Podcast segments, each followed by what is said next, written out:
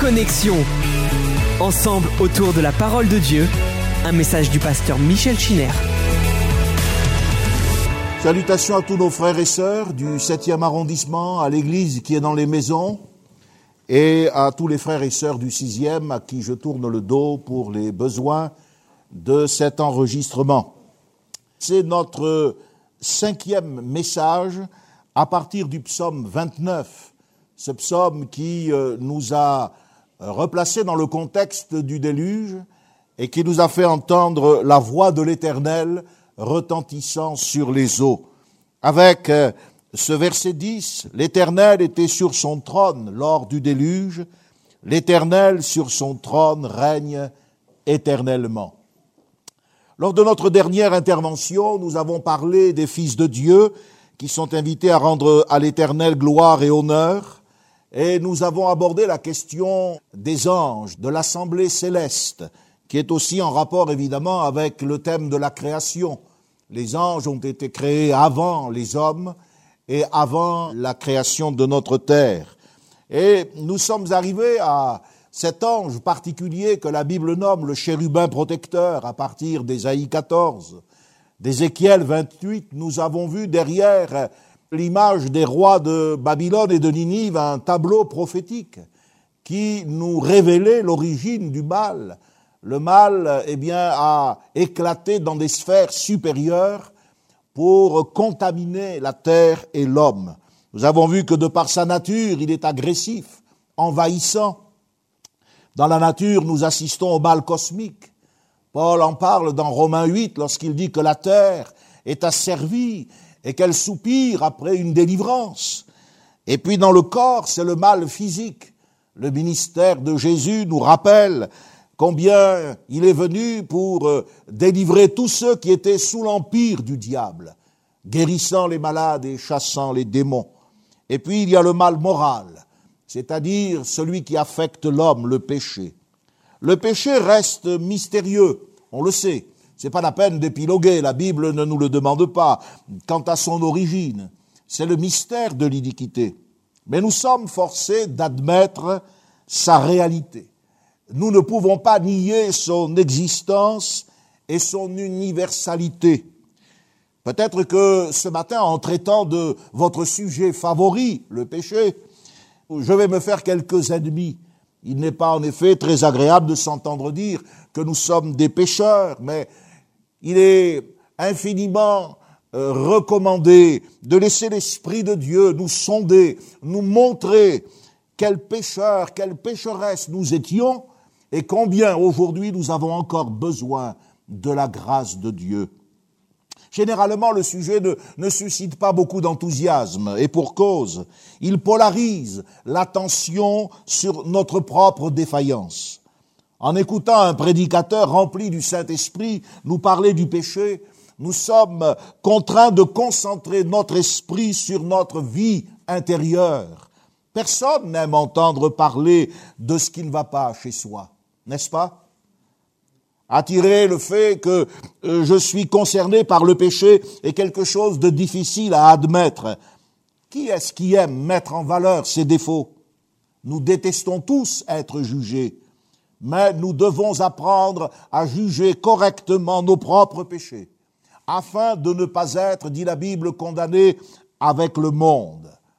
Est-ce que, lorsque la patience de Dieu se prolongeait au temps de Noé, une des fonctions du Saint-Esprit n'a pas été de convaincre, de contester l'homme, euh, de contester avec l'homme au sujet de son péché?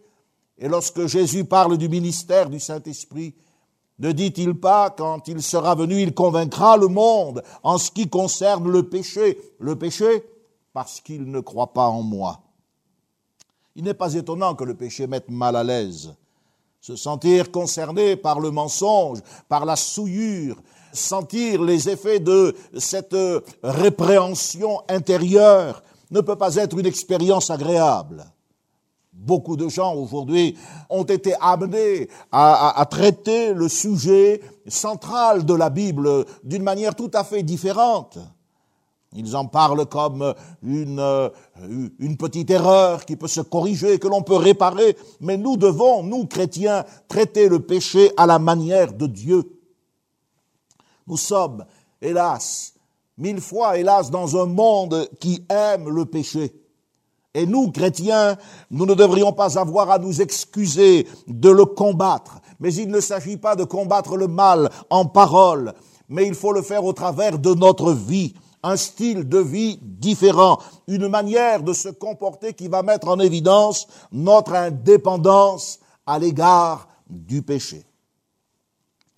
Nous savons que le péché n'est pas éternel. Ce n'est pas un principe, le principe du mal qui serait en opposition à celui du bien. Lorsqu'on remonte à la source, à l'origine de l'humanité, on se rend compte que le péché est né d'un effort de volonté. Ce n'est pas dans la matière non plus qu'est le péché, c'est dans l'esprit, dans la volonté de l'homme. Je rappelle ici, pour ceux qui doutent de l'écriture, que le récit de la Genèse n'est pas un récit allégorique, ce n'est pas un mythe, c'est historique. Adam et Ève ne sont pas des symboles. Lorsque la Bible parle en parabole, elle ne donne pas des noms de personnes. Adam et Ève sont aussi réels que l'a été Abraham, David et Joseph, l'époux de Marie. La chute de l'homme n'est pas une allégorie. Le livre de la Genèse ne doit pas être lu comme un livre de contes une légende. Le livre de la Genèse est le préambule à celui de l'Exode, à celui du Lévitique. C'est le fondement qui montre la nécessité d'une rédemption. Le serpent n'est pas Satan. C'est un animal différent de Satan, mais il a été un instrument entre les mains d'un être spirituel, le tentateur. Le péché non plus ne trouve pas son origine dans les limitations de l'homme pour que nous puissions nous en excuser il n'a pas son origine dans une nature morale imparfaite. La Bible dit que, eh bien, lorsque Dieu a tout créé, il a vu que cela était très bon. Dieu vit tout ce qu'il avait fait. Et voici, cela a été très bon. Cela comprend la création de l'homme. Ce très bon exclut la présence du péché. Non, le péché, c'est l'affaire de la volonté. Dans le premier livre des rois, en construisant et en inaugurant le, temple, Salomon disait, il n'y a point d'homme qui ne pêche. Et reprenant Ésaïe, Paul a dit, tous ont péché et tous sont privés de la gloire de Dieu. Il n'en est aucun qui fasse le bien, pas même un seul. Quand on lit les épîtres de Paul, on est frappé de voir que l'apôtre Paul est capable de parler du péché au singulier, le péché. Par exemple, il dit le péché saisissant l'occasion reprit vie. Et puis il parle aussi des péchés au pluriel. Le péché qui est un principe et qui se caractérise par des actes. Pour faire quelque chose de simple, la Bible dénonce trois péchés particuliers. D'abord, il y a le péché des païens. Épître de Paul aux Romains chapitre 1 verset 10, Paul emploie un mot, c'est le mot azébeia en grec qui signifie impiété. C'est une faute en rapport avec le culte. C'est le refus de rendre à Dieu le culte qui lui revient. Paul dit aux Romains, chapitre 1, ayant connu Dieu, ils ne l'ont point glorifié comme Dieu et ne lui ont point rendu grâce. Et puis ensuite, il y a toutes les manifestations du mal, les actes du péché qu'il appelle adekia. Tout ça, ça dérive de la perversion du culte, parce qu'ils n'ont pas glorifié Dieu, parce qu'ils ne lui ont pas rendu grâce, parce qu'ils ne l'ont pas adoré, ayant cependant vu les perfections invisibles, sa puissance éternelle dans la création, alors ils ont été entraînés à l'idolâtrie et à la perversion sexuelle. Adikia. Il y a le péché des Juifs. Le péché des Juifs, il en est question dans Romains 2, il en est question au chapitre 10, au chapitre 11. Paul dit ils ont été retranchés pour cause d'incrédulité.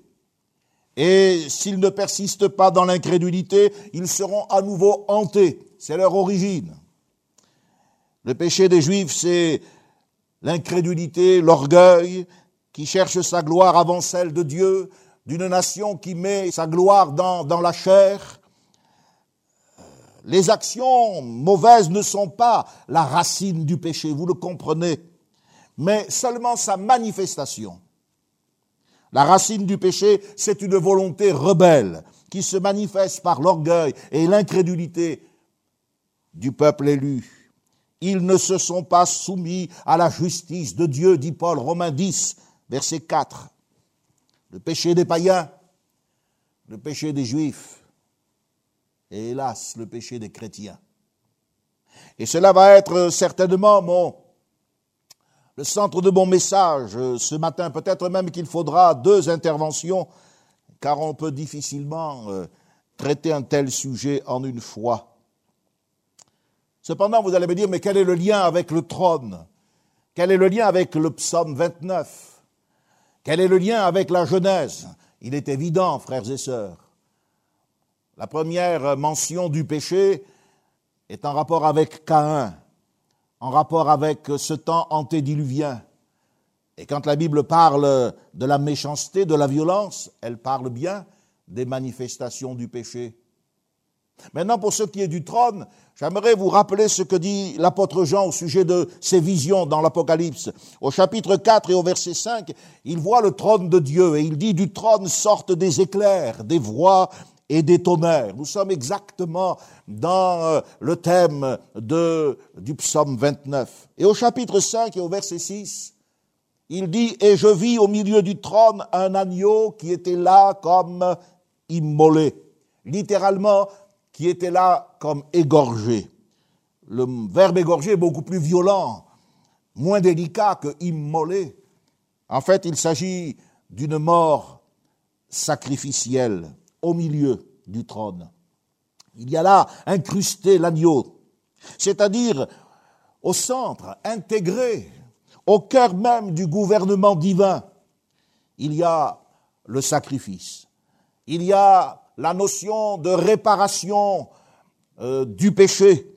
La parfaite justice, le trône, est associé à la parfaite miséricorde, le sacrifice de l'agneau. Si vous voulez savoir pourquoi le trône de Dieu subsistera éternellement, car nous l'avons lu, l'éternel règne éternellement, eh bien c'est parce que sa justice dure à jamais et sa miséricorde a toujours, dit la Bible. Les fondations du trône de Dieu ne sont pas la force au sens où l'être humain peut l'entendre. Voilà pourquoi je vous disais que dans cette guerre qui se livre entre le bien et le mal, pour triompher, il ne suffisait pas d'être le plus fort, et ça répond à la question puérile des gens qui nous disent, mais pourquoi Dieu n'a-t-il pas éliminé le mal? Pourquoi Satan n'a-t-il été que précipité? N'aurait-il pas pu être éliminé? Eh bien non. Non, parce que dans une lutte de cette nature, pour triompher, il ne suffit pas de se montrer le plus fort, il faut être le meilleur. Cette vérité s'est incarnée en Jésus-Christ. Et à mesure que l'orgueil démesuré de l'homme, des païens, des juifs, des chrétiens, de Satan s'est levé et les élève encore aujourd'hui, Dieu s'abaisse et il vient au milieu de nous, dans la personne de Jésus. Au milieu du trône, nous dira aussi l'apôtre Jean au chapitre 4, verset 6, il y a des êtres vivants, probablement des chérubins, et ils sont remplis Dieu devant et derrière une morphologie qui nous surprend, mais euh, rappelez-vous que nous sommes euh, en face de choses spirituelles qu'il essaie de traduire avec des mots humains. Ceux qui sont en communion avec le trône, ce sont toujours des êtres vivants. La mort n'a pas de communion avec le trône. Dieu n'est pas le Dieu des morts, il est le Dieu des vivants. Mais ce sont des vivants et ce sont des vigilants. Les yeux par devant et par derrière ils sont vigilants et ils ont le regard fixé sur le prix qui a été exigé par l'agneau de Dieu.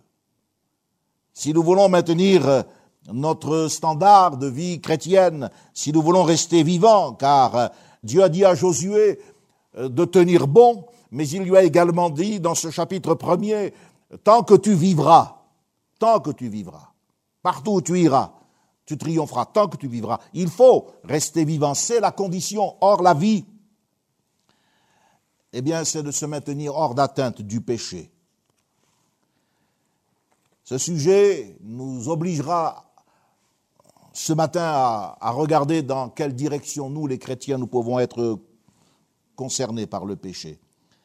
Il y a dans la Bible une expression qui m'a toujours euh, interpellé que j'appellerai le, le, cri du péché, le cri du péché. Dans Genèse 18, il est dit, le cri contre Sodome s'est accru et leur péché est énorme. Et un petit peu plus loin, il est dit, le cri contre ses habitants est grand devant l'Éternel. Cette façon de parler du péché indique que ce dernier est perçu comme une douleur, une souffrance qui va s'accroître au fur et à mesure de l'énormité du mal. Or, on sait très bien que ce mal ne concerne pas le corps seulement. L'apôtre Paul, dans Romains chapitre 7, verset 14, c'est un passage célèbre où il parle du bien qu'il voudrait faire, mais il ne peut pas l'accomplir car il voit que le mal s'attache à lui et il dit, misérable que je suis, qui me délivrera du corps de cette mort? Paul décrit le combat qui le minait. Le mal n'assaillait pas seulement son corps, mais il enveloppait son âme, il assiégeait sa volonté, il pénétrait son esprit. La crise dans laquelle Saul de Tarse se débattait avant de se convertir, c'est celle avec laquelle nous nous sommes débattus également, une crise sans issue. On ne peut pas s'en sortir seul. Il y a en chacun de nous une distorsion. Nous aussi, nous ne faisons pas le bien que nous voudrions, mais nous faisons le mal que nous ne voulons pas. Il y a au-dedans de nous, comme une guerre civile, une loi qui nous rend esclaves du péché. Le pouvoir de Saul de Tarse ne correspondait pas à son vouloir, et encore moins à son devoir de juif. Hélas, il en est souvent ainsi avec le peuple de Dieu aujourd'hui encore. Notre pouvoir ne correspond pas à notre vouloir, et encore moins à notre devoir de chrétien nous restons en dessous de ce que Dieu attend de nous. C'est ce qui l'a amené à se mépriser.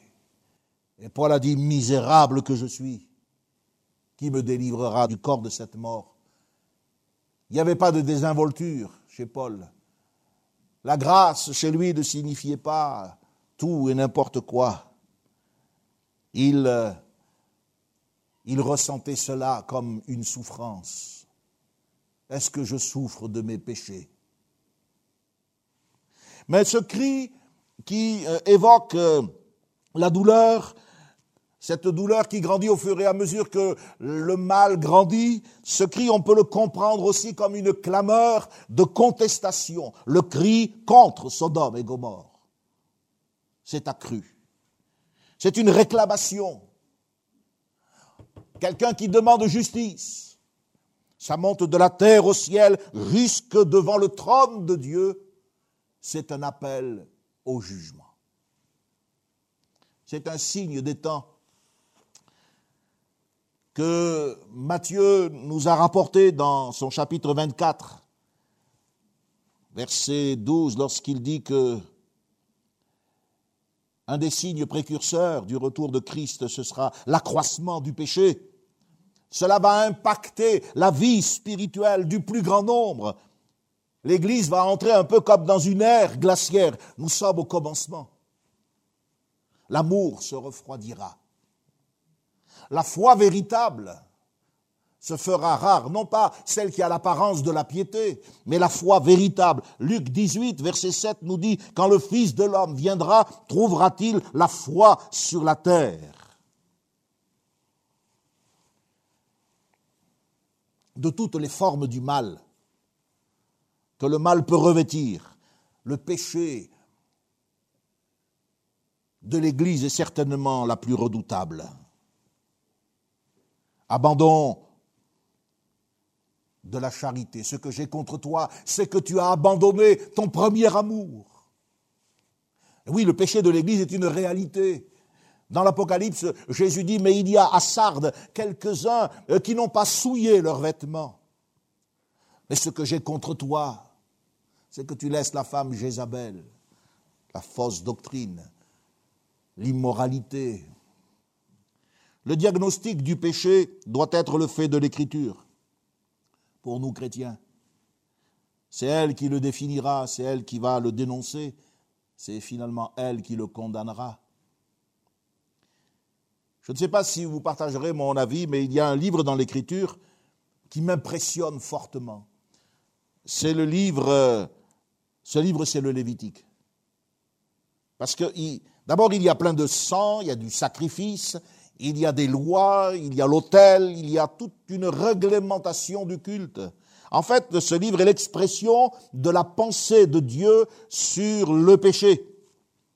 C'est un livre qui devrait euh, produire en chacun de nous de la retenue à l'égard du péché. Quand on considère le prix qu'il faut payer. Le célèbre révivaliste Charles Finet disait Le péché est la chose la plus coûteuse de l'univers, pardonner ou non. Pardonner parce qu'il coûte le sacrifice, non pardonner parce qu'il coûte la mort éternelle.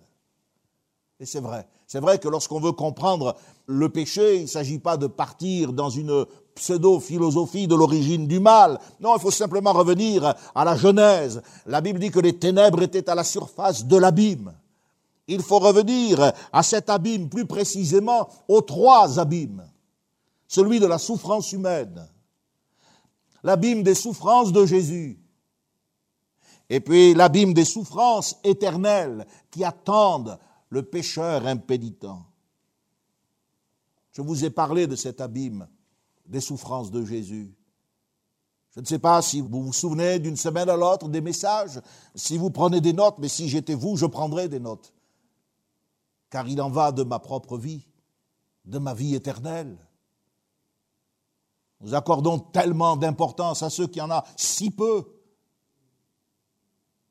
Un des mots qui est utilisé pour parler du péché dans la Bible, c'est un mot qui met en avant un défaut d'écoute, c'est paraxone en grec. Paraxone signifie entendre mal. C'est une audition inattentive, insouciante. Le péché, c'est aussi de ne pas écouter ce que Dieu a à nous dire.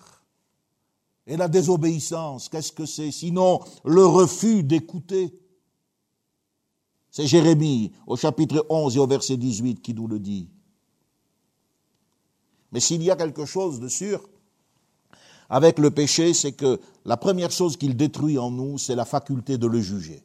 Voilà pourquoi c'est compliqué. Voilà pourquoi nous avons besoin de la parole de Dieu et des prédicateurs qui, au lieu de nous encenser, de nous appeler des champions, de nous parler de psychologie et de nous entraîner dans une espèce d'excitation, nous, ramènent à la parole de Dieu pour exercer ce jugement sur notre péché d'une manière juste, avec droiture et équilibre.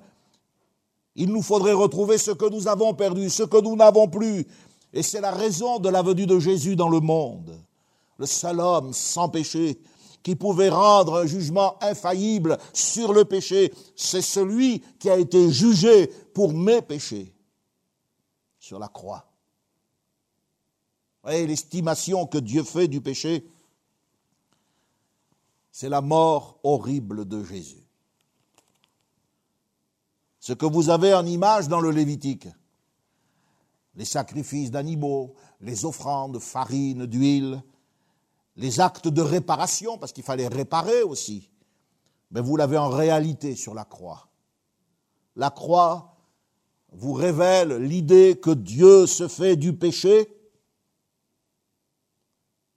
il n'a pas épargné son propre fils. C'est son estimation du prix qu'il fallait payer pour un jour se tenir sur la mer de cristal devant son trône.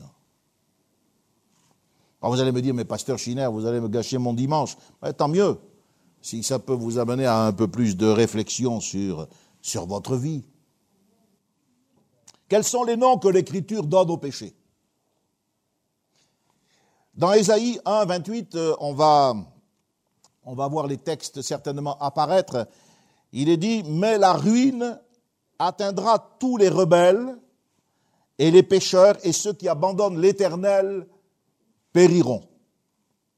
Donc voilà une première définition. Le péché, c'est une rébellion et c'est un abandon de l'Éternel qui est sanctionné par la ruine et par la mort. La mort désigne le corps, la ruine désigne l'âme et l'éternité. Si vous voulez remonter à l'origine de la manifestation du péché, vous avez un acte de rébellion. Lorsque Job discutait avec ses faux amis, Elihu, qui est le symbole de l'homme spirituel, Elihu reprochait à Job d'ajouter la révolte à son péché. Que Dieu nous garde d'en arriver là. Dans Jérémie 44, 4, il est dit, ne faites pas ces abominations que je hais. Jérémie 44, 4. Vous vous demandez ce qu'est le péché? Eh bien, la Bible répond, c'est une abomination que Dieu hait. Et si vous voulez avoir la liste de ces abominations, allez dans le livre des Proverbes, chapitre 6, verset 16, et vous verrez les sept choses que Dieu hait. Et ce sont des choses qui se manifestent, hélas, dans le peuple de Dieu. Maintenant, il y a Jacques, chapitre 1, verset 15, un autre verset qui apparaîtra pour nous faire comprendre la définition du péché. La convoitise, lorsqu'elle a conçu, enfante le péché. Le frère du Seigneur, Jacques, nous apprend que le péché, c'est le fruit de la convoitise. Au verset 27 de ce même chapitre, Jacques parlera de se préserver des souillures du monde. Le péché, c'est une souillure qui provient de la convoitise. Qu'est-ce que ça signifie aujourd'hui se convertir? Pour l'apôtre Pierre, se convertir, écoutez bien, consiste à se retirer des souillures du monde par la connaissance du Seigneur et Sauveur Jésus-Christ. Hélas, Pierre pouvait parler de ceux qui péchaient. Et il disait au verset 22 de ce même chapitre, ceux qui abandonnent le Seigneur retournent à ce qu'ils ont vomi. Et la truie lavée s'est vautrée dans le, bourbier. Ces images qui euh, suscitent du dégoût, le vomi d'un chien, le bourbier d'une truie, c'est la condition de ceux qui abandonnent le Seigneur lorsqu'ils retombent dans le péché. Ésaïe 29, verset 15, nous dit également ce qu'est le péché. Malheur, dit le Saint-Esprit, à ceux qui cachent leurs desseins pour les dérober à l'Éternel, qui font leurs œuvres dans les ténèbres et qui disent, mais qui nous voit? Qui nous connaît?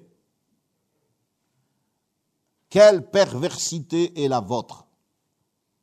Ici, le péché est défini comme une œuvre des ténèbres. Les ténèbres sont utilisées pour masquer la perversité. Qu'est-ce que c'est que la perversité? C'est la tendance à des actes immoraux, les déviances, le goût profond pour le mal.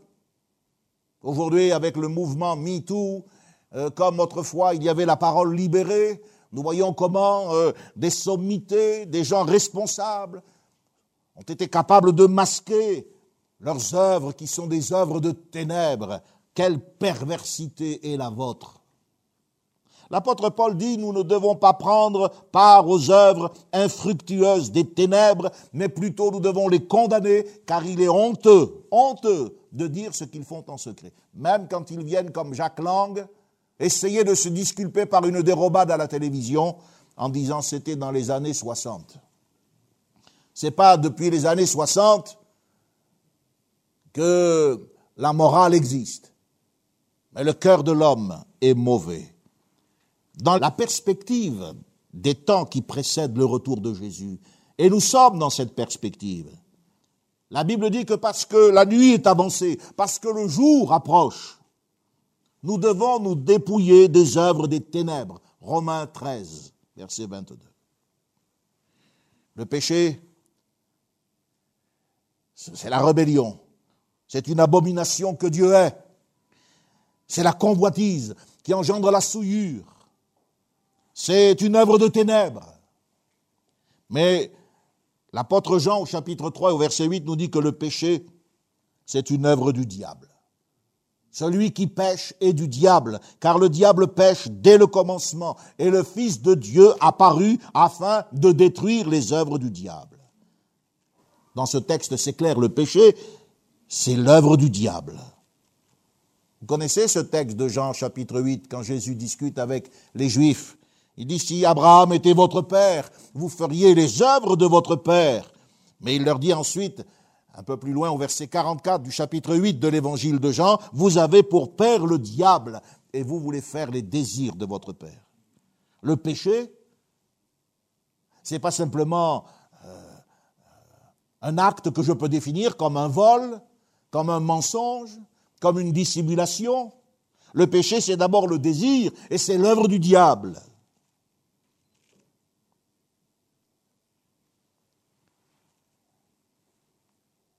Les œuvres de votre Père. Dans l'Épître aux Hébreux, chapitre 6, il s'agit de chrétiens. Le Saint-Esprit dit que nous devons d'abord poser le fondement. Le fondement, c'est la base, c'est fondamental, c'est la pierre angulaire. Nous devons poser le fondement du renoncement aux œuvres mortes. L'œuvre du diable, c'est une œuvre de mort.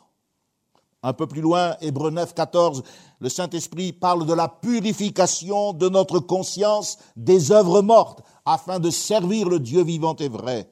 Ces œuvres mortes, qu'est-ce que c'est? Ben, C'est le péché.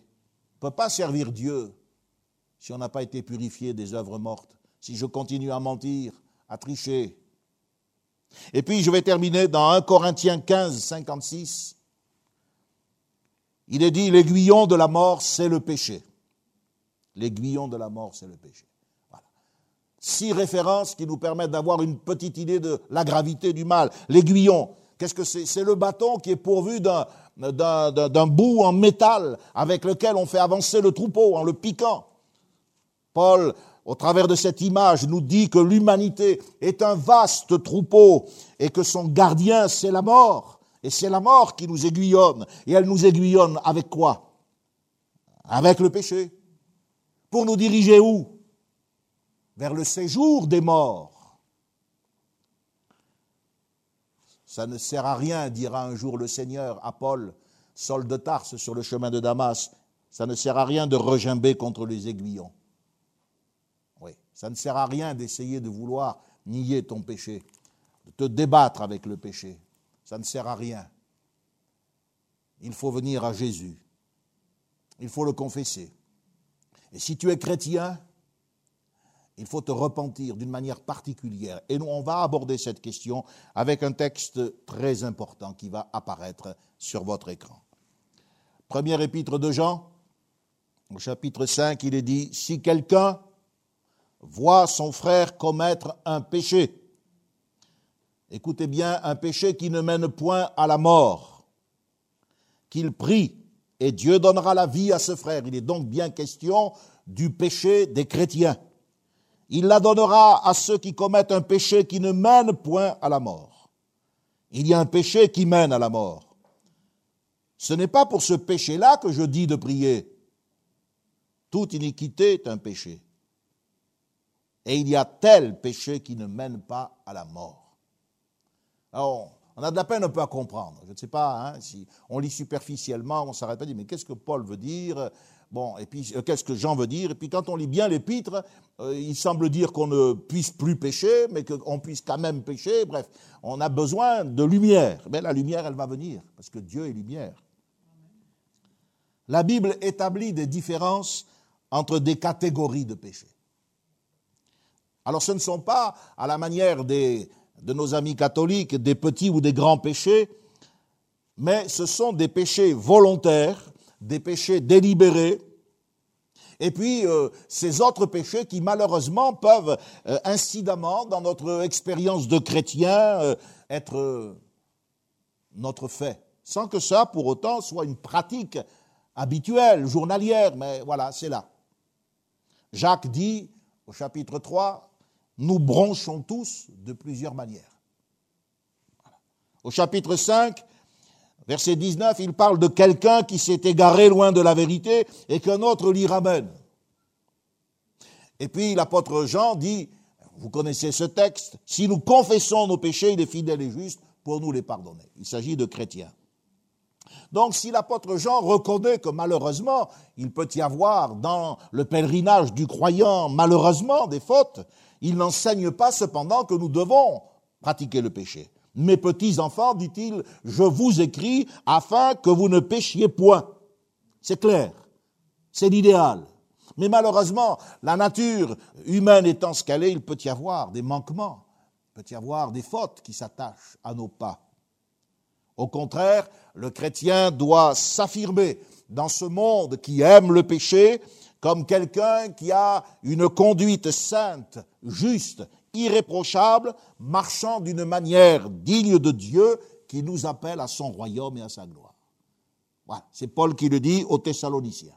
Si nous voulons un jour être devant le trône de Dieu et contempler l'amour de Jésus-Christ, au travers de cette image de l'agneau qui est égorgé et qui est au centre même de ce gouvernement divin, nous devons apprendre à nous gouverner déjà sur la terre, par le Saint-Esprit, en ayant une conduite sainte, juste, irréprochable, et en marchant, non pas comme les loufoques de ce monde, en train de saisir les moindres occasions pour suivre les modes idiotes qu'il préconise, mais en marchant d'une manière digne de Dieu, parce que nous sommes appelés à son royaume et à sa gloire. Donc l'apôtre Jean fait la distinction entre deux types de péchés. Des péchés involontaires, ceux qui se commettent par inadvertance, par faiblesse, et pour lesquels il dit qu'il y a possibilité de pardon. Parce que si on a, s'il y a confession, s'il y a repentance, eh bien oui, nous pouvons être pardonnés. Et puis il y a aussi la vigilance de l'Église. Si quelqu'un, dit-il, voit un frère si quelqu'un voit son frère commettre un péché. Bon, ce quelqu'un, c'est certainement ceux qui sont établis, les ministères, les responsables de l'Église. Si nous voyons, nous prions, nous ne jugeons pas nos frères.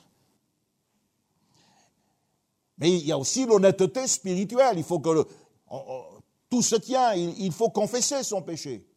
Si nous confessons nos péchés. Par contre, si nous disons que nous n'avons pas de péché, eh bien, nous faisons Dieu menteur et la vérité n'est pas en nous. Donc euh, la vigilance de l'Église, de ses chefs spirituels, l'honnêteté de, de l'homme en question, la prière des frères, qu'il prie, et Dieu donnera la vie à ce frère. On peut espérer que la situation s'améliore, que des progrès soient réalisés. Ceux qui pêchent de la sorte, on peut espérer leur retour. D'ailleurs, il est bien dit, il est bien dit que Dieu redonnera la vie à ce frère. Qu'est-ce que ça signifie Dieu donnera la vie à ce frère? Ben, Ça signifie que Dieu va le rétablir dans la communion spirituelle. Dieu va le rétablir dans son état de croyant fidèle. Donc il faut maintenir les deux, les deux pôles. D'une part, avec l'apôtre Jean, nous affirmons qu'il y a des péchés qu'un chrétien ne peut, un vrai chrétien, qu'un vrai chrétien ne peut pas commettre parce que la semence de Dieu, c'est-à-dire euh, la parole qui l'a engendré, demeure en lui et il ne peut pratiquer le péché. Notez le verbe pratiquer, qui sous-entend eh bien une régularité, une habitude dans le mal. Cependant, nous devons dire aussi que celui qui n'entretient pas sa relation avec Dieu, qui fait de sa liberté une occasion de vivre selon la chair, celui-là peut se replacer sous l'emprise du diable en commettant le péché. Et ici, nous voulons signaler que il y a depuis l'origine de l'Église, depuis l'origine des temps apostoliques, un concept libéraliste à l'égard du péché dans la conduite chrétienne un concept que, contre lequel l'apôtre Paul luttait, il combattait cette tendance qui autorisait le péché dans la vie quotidienne des enfants de Dieu. Parce que le péché, c'est la matière, et la vie chrétienne, c'est l'esprit, c'est le spirituel. Mais le péché, c'est pas la matière. Quand Dieu a créé, c'était bon. La révolte, elle est née dans la volonté, dans l'esprit. Paul combattait cette tendance qui autorise le péché en pensée, en parole, en action dans la vie des chrétiens. Lisez les Corinthiens, lisez l'apôtre Jean, et vous verrez que ça a été le combat qu'ils ont mené contre cette forme de spiritualité mystique qui euh, traitait le corps comme si rien n'était.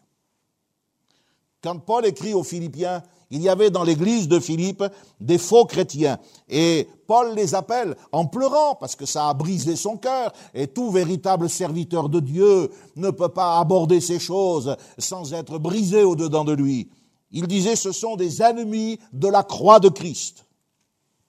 Et il y avait tous ceux qui avaient assisté à ces dérapages, qui étaient tentés de faire comme eux. Et Paul leur dit aussitôt, soyez mes imitateurs. Soyez mes imitateurs. Ne déplaçons pas le modèle que nous avons dans les apôtres et dans les fidèles serviteurs de Dieu. Aujourd'hui encore, il y en a. Jude parle de ceux qui changent la grâce de Dieu en dissolution. Et puis il parle de la catastrophe que cela implique pour le témoignage des communautés chrétiennes. Jude disait, la voix de la vérité est calomniée à cause d'eux. Vous vous rendez bien compte le mal que tous ces actes euh, incestueux et de pédophilie ont fait rien qu'à l'idée du christianisme dans cette société. Alors nous qui sommes chrétiens, nous devons avoir des yeux devant et des yeux derrière et être vivants. Et lorsque la parole de Dieu nous reprend, nous ne devons pas fuir, changer d'église, trouver des prétextes, nous devons nous corriger. Nous devons nous amender. Alors il y a les péchés qui ne mènent pas à la mort et puis il y a les péchés qui mènent à la mort. on est en face d'un problème parce qu'on sait que le salaire du péché c'est la mort, mais quel est ce péché qui mène à la mort? Le péché qui mène à la mort, c'est le péché qui met en évidence une rébellion ouverte, une attitude délibérée de révolte contre la parole de Dieu. Alors quand je lis la Bible et quand je l'étudie, je vois qu'il y a des péchés d'ignorance et il y a des péchés de connaissance, c'est-à-dire des péchés qui sont commis en pleine connaissance de cause, des péchés qui sont liés à la faiblesse et d'autres qui sont des péchés de présomption.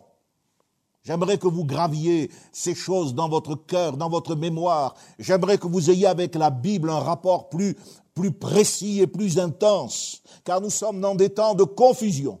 Le psaume 19, verset 14 va apparaître. Écoutez David. Écoutez ce qu'il dit. Psaume 19, 14. Qui connaît ses égarements? Pardonne-moi ce que j'ignore. Préserve aussi ton serviteur des orgueilleux, qu'il ne domine pas sur moi, alors je serai intègre, innocent de grands péchés.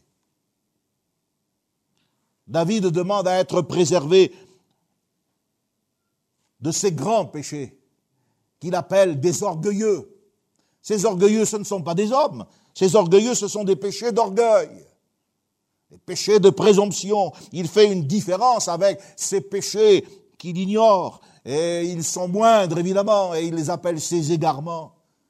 Il y a une différence entre un égarement d'un moment, un péché d'ignorance, et puis un péché de présomption, d'orgueil, où on défie Dieu.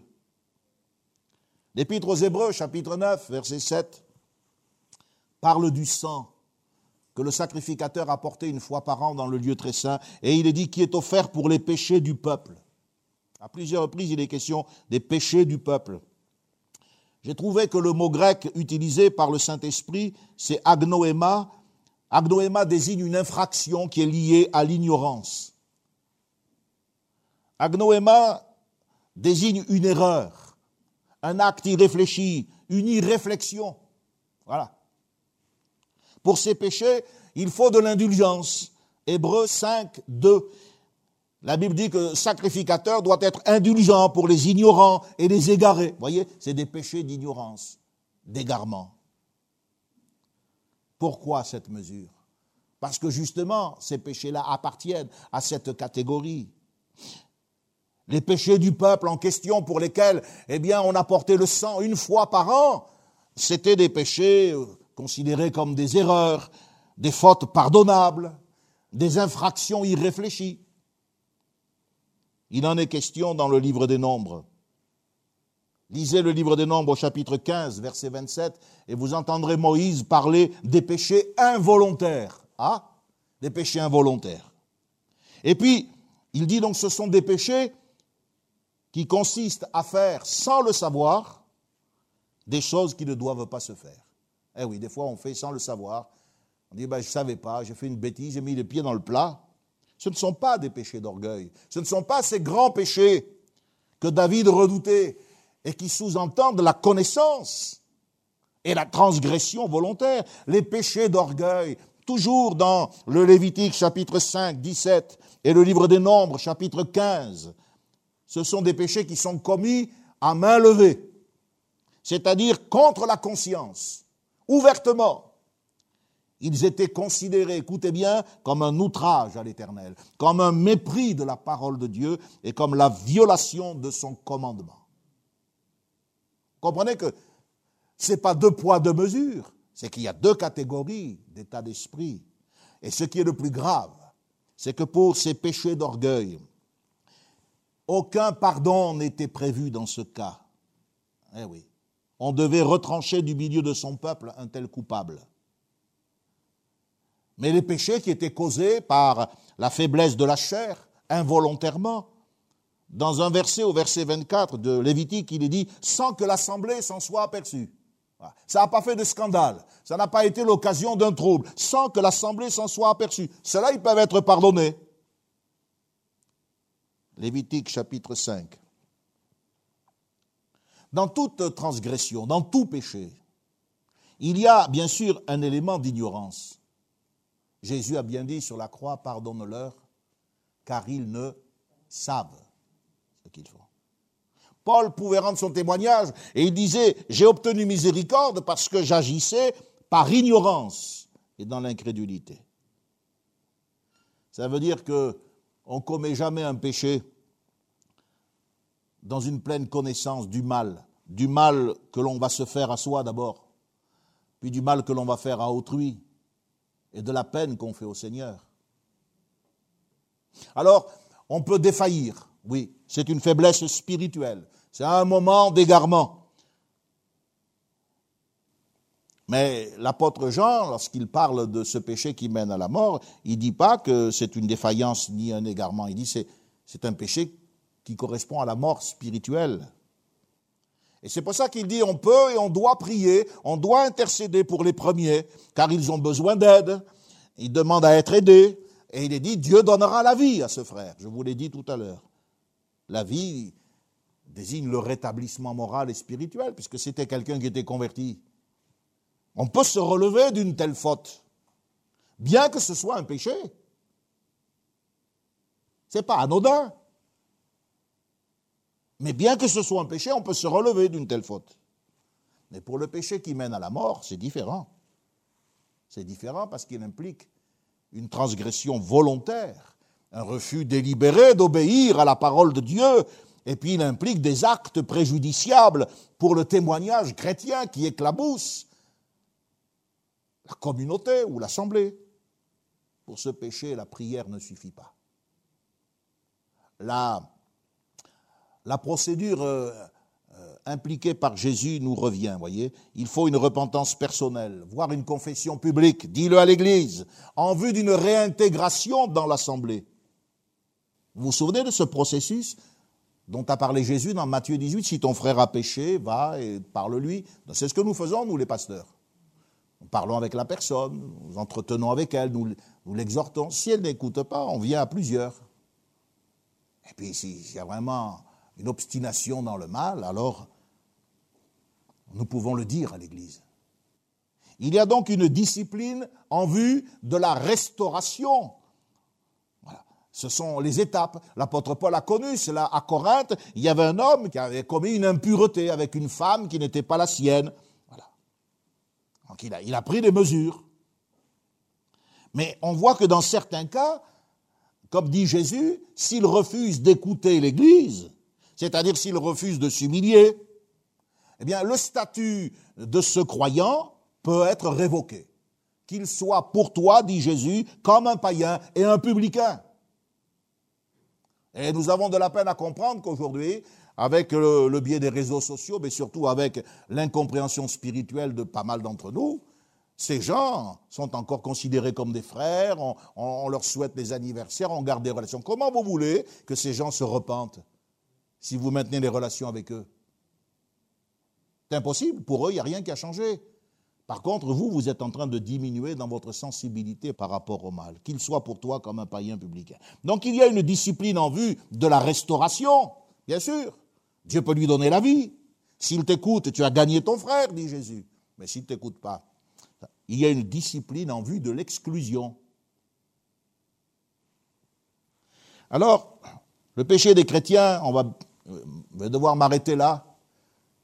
Mais j'aimerais que vous puissiez quand même euh, comprendre, me laisser l'occasion de revenir sur ce sujet douloureux et sur ce sujet difficile et désagréable.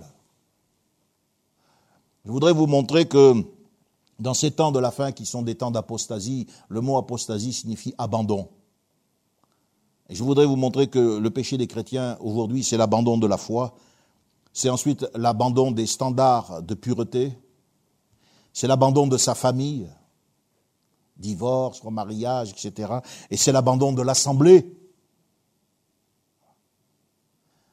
Alors je ne vais pas euh, brader cet important message. Ça fait 51 minutes que je parle, je vais vous épargner. Et si vous le voulez bien, il y aura, Dieu voulant, un autre dimanche où nous reviendrons sur ce psaume 29 euh, pour entendre la voix, cette voix qui brise les cèdres, mais qui fait aussi enfanter les biches. Et si notre orgueil est brisé comme un cèdre qui s'est élevé, qui a dressé sa cime dans le ciel, que Dieu fasse que quelque chose se produise dans notre cœur pour que soit enfanté quelque chose de nouveau, une nouvelle sensibilité, une nouvelle pureté, un nouvel amour pour l'Église. C'est ce dont je vais parler euh, dimanche prochain, Dieu voulant, lorsqu'il est question de ceux qui abandonnent l'Assemblée. Ils pensent qu'avec un coup de fil, tout est réglé. Mais c'est faux. Quand on est dans une assemblée depuis des années, on peut venir voir son pasteur et en parler. Et si on n'en parle pas, c'est qu'on a quelque chose à cacher. Et c'est pas en essayant ensuite eh bien, de se dédouaner avec un coup de fil qu'on va régler la situation. Toutes ces choses, ainsi que la participation à l'offrande, il y a des gens qui abandonnent, non plus d'amour pour l'Église, et ils ne donnent jamais rien au Seigneur. Eh bien, je vous montrerai comment dans l'Épître aux Hébreux, le Seigneur dit que ces choses vont un jour être euh, étudiées devant le trône de Dieu. Mais ce matin, je veux me rappeler, et à cause de la scène que j'ai, que j'ai prise avec euh, les frères, avec l'Église, car quand il est dit des frères, il n'est pas question d'exclure les sœurs, mais les frères, c'est l'ensemble du peuple de Dieu, à cause du repas du Seigneur. En cette nuit où Jésus a été livré, je réalise qu'il a été livré pour mes péchés. Non seulement mes péchés passés, ces péchés que je ne pratique plus, mais aussi tous ces péchés qui peuvent quelquefois encombrer mes discussions, ma vie, mes relations, et que j'ai besoin aussi de confesser. Alors, faites-moi plaisir en tant que serviteur de Dieu.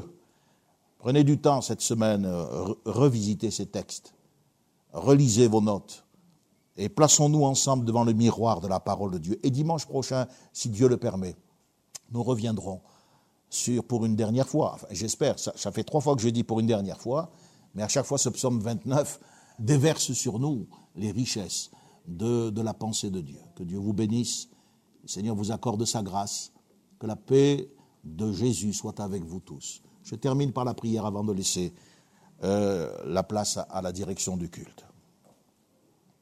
Tu as dit, avant de partir, Seigneur, sanctifie-les par ta parole, car ta parole est la vérité. Ici-bas, il n'y a pas de moyen de sanctification, personne ne peut nous nettoyer de la souillure, mais c'est ta parole qui nous nettoie, c'est ton sang qui nous purifie, c'est ton esprit qui nous sanctifie.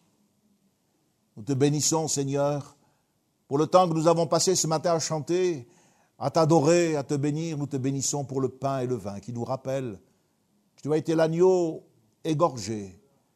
Et nous te remercions pour euh, le fait que nous sommes devant le trône de ta grâce aujourd'hui. Ce trône que nous pouvons approcher, le corps lavé d'une eau pure, euh, avec une bonne conscience, en élevant des mains sans colère ni pensée mauvaise. Merci Seigneur de ce que tu aimes ton peuple. Tu n'as pas dressé ton trône pour euh, euh, dominer sur ton peuple, mais pour lui montrer le chemin du bonheur, le chemin de ta bénédiction. Que la gloire, l'honneur et la louange te reviennent à toi, Père, à toi le Fils, et à toi l'Esprit qui nous a révélé ces choses dans la parole de Dieu. Merci pour la grâce que tu nous accordes. Veuille nous bénir cette semaine, nous garder de tout mal et diriger nos cœurs et nos esprits vers le retour de Jésus-Christ. Amen. Amen. Merci Seigneur. Connexion. Ensemble autour de la parole de Dieu Un message du pasteur Michel Chiner.